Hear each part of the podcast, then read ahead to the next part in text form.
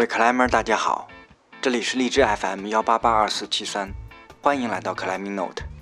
今天是我们第九期节目《北京姑娘酱酱的故事》下集了啊啊！我们上集说过，由于是这个酱酱老公小鹏的强力支援，呃，我们原定上下两集的这这期节目变成了上中下。那今天播出啊，最后一集下集，先咱们先书接上回，听小鹏讲讲那一年在阳朔到底发生了什么，怎么样就由一个从来都不敢先锋的人，然后变成一个主动先锋的 climber 了呢？后来白河天气冷了，然后强哥说：“我们去阳朔爬吧，我们去阳朔爬半个月。”我觉得自己一四年进步挺大的，去阳朔怎么也能收几条线，好好发挥发挥。那时候每周末跟强哥奔奥利，然后我和酱酱。我们每周末住在鸡窝边上，然后每周末喝啤酒、打游戏，特别开心。然后就觉得日子过得还挺快的。然后后来天气冷了，白河天冷了，我们强哥就就建议我们说去阳朔吧，去阳朔再爬一段时间。然后我们就一拍即合，一块儿开车，他们三个开一个车。开个开着强哥的小 Polo 就就去阳朔了，然后我跟酱酱开开着我们的车，带着小四儿一块儿去的阳朔。那个时候自己自信心爆棚，觉得阳朔的线手点会比白河的线手点要大，就就想自己没准儿可能到了阳朔还能再拿一条幺二，但是到了阳朔就发现各种不适应，那个手点。抓住了，但是感觉戴不了太久，因为好像都带一点小羊角，尤尤其脚点，它的脚点都是那种特别滑的，那种石灰岩的那那种感觉，然后觉得自己各种踩不住，各种不敢踩。跟强哥混了一周多，爬了，嗯，差不多几条幺幺吧，五五条到十条左右幺幺，基本上。嗯，好多延长的幺幺线，爬个三把四把，基本上就能红了。但是我的问题，每次假如强哥和笨没有挂线，然后我去挂线的话，第一条线从来没摸过，肯定就爬的哆哆嗦嗦的，然后动作也不敢做。所以后来强哥就说说小鹏昂线和红线的时候，简直就像是两个人在爬。我们到了阳朔，大概爬了一周左右，强哥奔他们就先回去了，然后我跟酱酱就在那儿又待了一周。强哥走之前带我去的白山，然后爬了几条幺零吧，然后爬了一条幺幺，这条幺幺就是火鸟，火鸟这条线对我意义就特别大。强哥走了之后，我连着五天每天都去白山，就爬这一条线。然后每天都红不了，一开始还是想让别人帮忙挂线，但是强哥走了之后就没有人给我挂线了，所以我也没有办法，我只能自己爬一把 take 一把，然后挂。但好多时候还是不敢做动作，后来自己眼看要走了，就就急了，后来就豁出去了，感觉自己从来没遇到过一条幺幺线有这么难。而且看别人爬的都很简单，自己怎么都做不出来那个动作，脚上就是怎么都踩不住。当时真的是没有办法，实在是太想红这条线了。然后我就先锋试动作，先锋试动作之后，起来之后，好好多时候就僵在那儿，上不去下不来，下一步动作练练不上，然后想退回去又退不回去，因为马上就力竭了。那怎么办呢？就。只能硬着头皮冲坠，冲坠了几次之后，就发现其实都挺安全的，并且自己慢慢的就感觉就习惯了。虽然到最后我还是没红那条线，至今那条线火鸟这条线还是我的 project，但是我想说呢，冲坠其实是个心理障碍，实际上心理障碍是可以通过理性思考。去克服掉的。再补充一下，就是我想说，跟着强哥和笨在一块儿爬，确实自己进步非常快。包括，嗯，像强哥经常说这条线特别好，然后我就去爬，然后爬完之后，你虽然不知道他说的这条线到底哪儿好，但感觉自己能力就随着这些线，随着强哥给推荐的这些线，就在进步。一五年就开始跟大头一块儿搭档一块儿爬，然后感觉我们两个在一块儿就特别就这种。攀爬方式特别自由，然后效率特别高。好的，我听明白了啊，其实就是有特别想爬的线，但是没人给挂，那只能自己给自己挂。那先锋的多了，其实就不怕了啊，这就对了啊，我觉得。我顺便聊两句闲话啊。其实有一次，我跟一个特别资深的老炮聊天，人家就跟我讲啊。说我特别瞧不上在盐场那个，就是在盐场，一大老爷们过来说：“嗯，你给我挂条线。”这个说你要是一姑娘，我给你挂也就得了。你大老爷们儿你就应该自己挂线，是吧？我是说说人家老炮儿的观点啊，大家共勉。哎，刚才说到姑娘，呃，就是刚好我头两天在那个七九八奥莱。就瞅见一个挺漂亮的姑娘，啊，一老外就爬的挺好。然后呢，那谁豆子跟无忧俩人就特别主动积极的跟人一块儿磕线，那个气氛挺好的。老赵就在边上跟我说：“你瞧，嘿，你瞧那俩，什么时候爬的这么积极过？”我说：“没错没错，这个男女搭配干活不累，这不分中外，对吧？”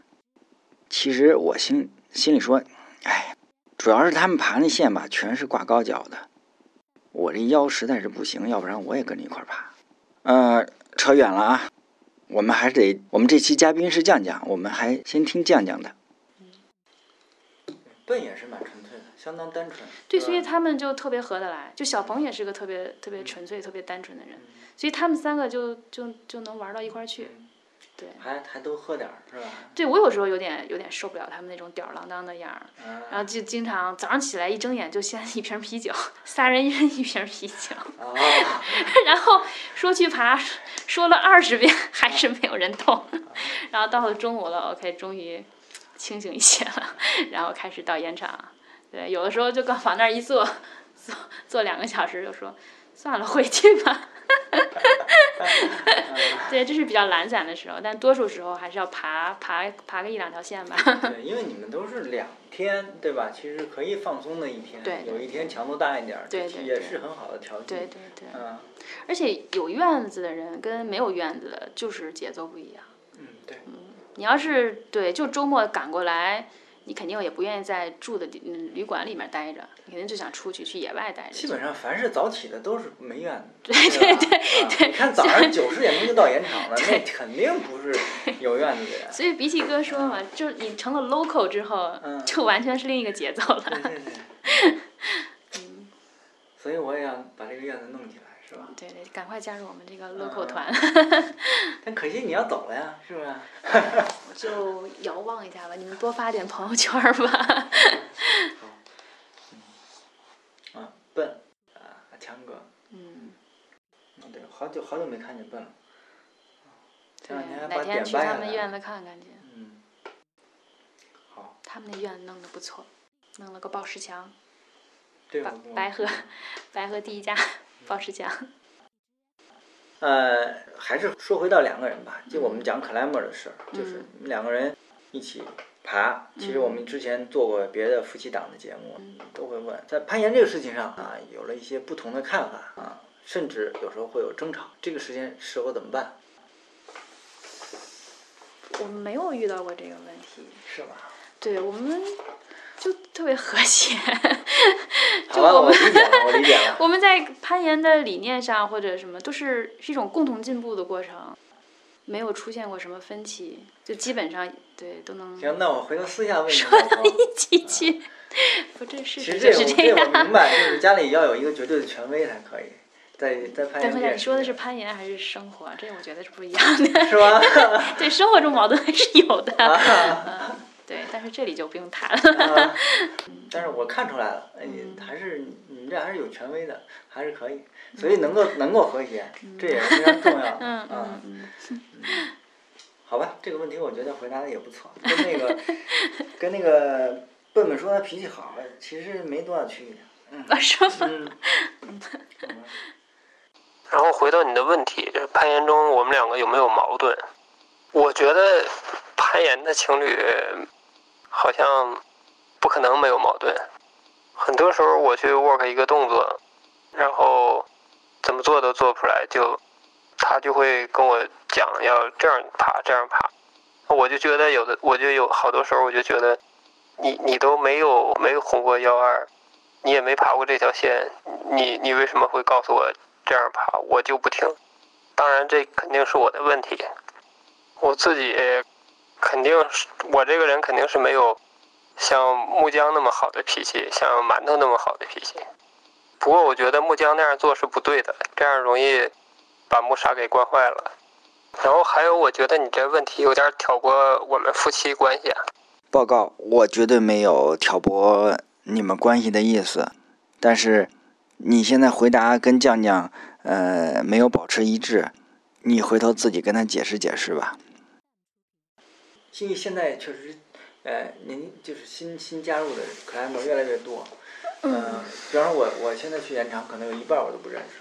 嗯，对对对，就是。丁部长来，对我就是想起丁部长昨天昨天碰到了他，对他也是他也有这个感慨，就是，对现在攀岩社区确实越来越大，就有这种问题，对。但我就是想听听，那好，你作为一个，呃，也爬了八九年的，那你觉得，嗯，现在的新人跟原来有多少不同，或者说你觉得有什么，呃，有一些什么？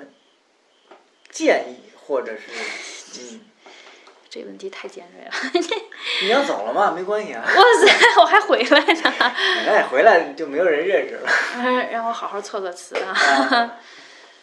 嗯，我觉得新人就都都是具有具有具有新人的特点的，对对，就不不就是那时候的新人和现在的新人，你说有什么不一样？可能没有什么太大的不一样。对，但是我们那时候的新人就是。比较，就是从基础开始，就是我们都是从像老盐场啊，还有东岸啊，现在都很少有人去东岸了。然后对什么蜜蜂峡谷啊，蜜蜂峡谷很适合老带新，就是从这些盐场出来的。现在的很多新人，呃，也不能说很多吧，就是我接触的这些新人，就感觉他们爬了可能才一年半年，就出没的都是老怪这种延长了。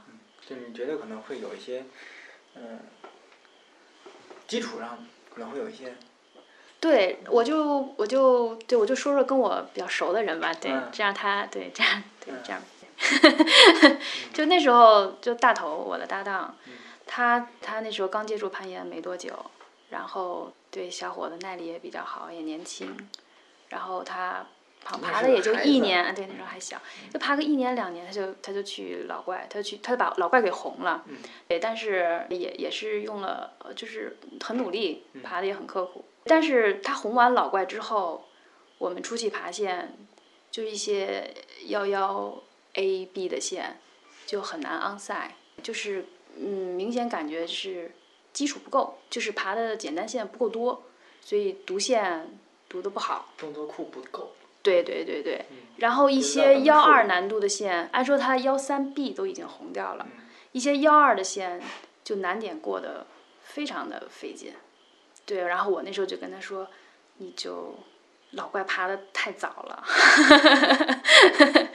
你红一条线不是红一条很高难度线。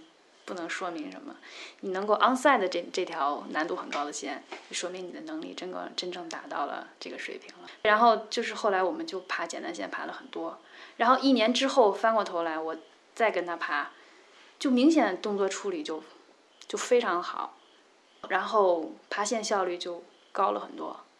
我印象很深的一次，我们那次在 Cool Day 爬那条幺二，就是大眉毛第一段。啊，大眉毛第一段。对，然后。那天是那年北京最热的一天，四十度，嗯然后他在那儿磕那条线，爬了一整整一个小时，我给他保护了一个小时，我觉得我都快中暑了。他的难点那块儿就不停的爬，不停的掉，就一直没把那动作搞明白。后来红了没？后来红啊，大眉毛第一段好像还没红，他左边那条幺二的线红了，那条线爬得很轻松，就爬了两百，就对，现在就感觉就是完全跟那时候刚爬完老怪的的状态完全不一样。对，头哥肯定是要做他一期节目的啊，嗯，成长还是很有特点的，而且小家伙有自己的想法，我觉得还是比较可贵的，对对对对，对吧？啊，对，就感觉跟头哥搭档的这主要是今年吧，还有去年爬的比较多。对，就从他身上也能学到很多东西，就包括他处理线路，然后处理动作，还有遇到危险的时候的一个评估。嗯，对，就感觉都非常的理智，就是胆大心细。就是真正动脑琢磨这东西了。对他从来不冒进，嗯，从来没有没见过他在抽绳的时候，突然一个大冲坠没有，啊，都是非常的稳的。快挂比如就在身边，他这个动作做到，他挂不上快挂，他不会去抓着快挂去挂，很少，这种情况非常少。他基本上就说我要掉了，我给掉了上去再重新爬，他很少做那种危险动作。胡哥也是我们的，提前预告一下我们我们的嘉宾啊，就是，但是因为他明年要回香港吧，应该是对他明年要去香港读书，对，对吧？所以我我就把他这个档期就往后排了，因为往后排排吧，现在也没时间，嗯，让他等他他现在都没工夫睡觉了，还 更甭提做节目了。这申请学校，就是对，就是学业比较重吧，功课比较多。国际学校也这样啊。对，我觉得他们比我高考那时候都嗯，付出的都多。还有什么你觉得嗯想说的，对想说的？说的就是对，就是就要走了。我为什么一直就拖拖拖，就拖了这么久？对，我觉得我还是非常舍不得白河，舍不得北京的这些研友的。嗯对，因为这么多年下来，大家都是一些特别好的朋友。对，而且攀岩这个圈子，我觉得还相对单是相纯的多，单纯的啊多，非常嗯对，非常好的。我觉得我就我到了另外一个国家，然后接触都是完全陌生的人，然后不一样的文化环境、语言环境，对我觉得我可能需要很多年才去才能适应过来。行吧，不行就回来，啊北京欢迎你。对对对对对对对，我觉得是大家这么说，我就特别的感觉心里特别暖。啊到时候上我的院子参观一呃下，必须的，对我搞不好明年春节就回来了。嗯好吧？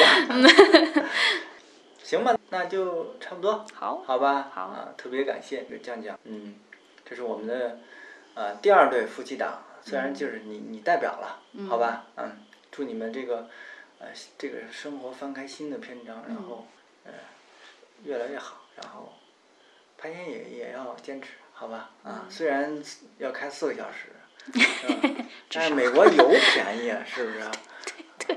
开四个小时可能跟我开两个小时油费是差不多的，对，但是你们俩也都能开轮换，对，是是但是人家不堵车呀，你四个小时真的就开到不知道哪儿去了。不堵车吗？哎偶尔也堵一下嘛。我们那地方不真不堵。行吧，行吧，嗯好，谢谢谢谢老聂。，OK，最后再说说我们美国生活吧，未来的生活吧。现在呢，我在美国上学，重新又回到校园，但是实际上，嗯，现在生活跟校园生活差别还是挺大的。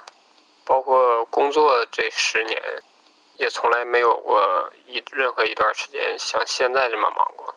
嗯，来之前觉得可能到了这边也跟国内一样，就每天朝九晚五，然后自己的时间应该会挺多的，但是实际上完全不是这样，自己现在忙的完全没有个人生活了。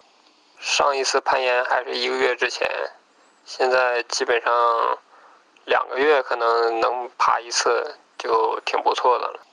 我这边是个小地方，所以离大城市还都有一段距离，基本上就是我们这儿三个岩馆，离我这儿的距离都是一样的，都得一百多公里。就跟去一趟白河的距离差不多。所以，如果想像在北京一样，每周能去报志馆攀岩保持两次，基本上就是不太可能的事情。所以我希望，我我我是希望将来等江江来了，我们可以在比如说在自家的车库里面自己搭一个攀岩墙，这样的话，我们也可以找一些朋友过来一块儿爬。因为学校里面其实，呃，呃，我我也加入了一个攀岩的一个 group，所以还是有很多攀岩的朋友，只不过是没有攀岩的地方。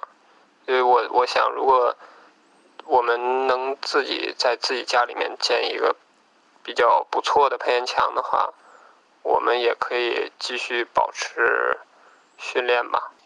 但是美国的户外资源还是很丰富的，我周围其实也有很多不错的岩场，呃，虽然开车可能要三四个小时，差不多，但是我们如果平时在家里保持，然后周末，嗯，出去野攀的话，还是可以保持的。但我确实不知道将来有没有时间去陪酱酱出去野攀，这个对我来说，可能目前还是有点困难吧。将来毕业呢，我我是希望我我能留在美国，能留下。我估计应该有百分之八十的可能性，也会也能够在美国找到工作。将来去加州的可能性也很大，我也挺希望将来能去加州的。一是那边攀岩的地方比较多，二是那边中餐馆比较多。不过酱酱来了之后，我就不愁我吃不到好吃的中餐了。OK，我们最后再次感谢小鹏的参与啊！小鹏对未来嗯的几年的生活都是有了自己的规划，那我们祝福一下吧，顺顺利利的这个完成学业，早日和酱酱一起享受加州的阳光，好吧？但是我还是得，呃，补充一下，就就像刚才跟酱酱说的似的，万一呀，我说咱说万一，就是说，呃，可能觉得有时候觉得那阳光晒多了也没什么，有点疲惫是吧？审美疲劳，或者说呢，特别特别想念白河啊，那咱就回来，是吧？北京欢迎你，丫的，那行我们。最后这个第九期节目啊，呃，全部结束了。最后我们再预告一下第十期吧。啊，第十期我们继续杨树人系列。有这么一个人来北京就是为了挣钱去阳朔好吧我一说大家听节目的都知道了第十期我们的嘉宾是从北京到阳朔的强哥吴强。谢谢大家我们下期再见。Everywhere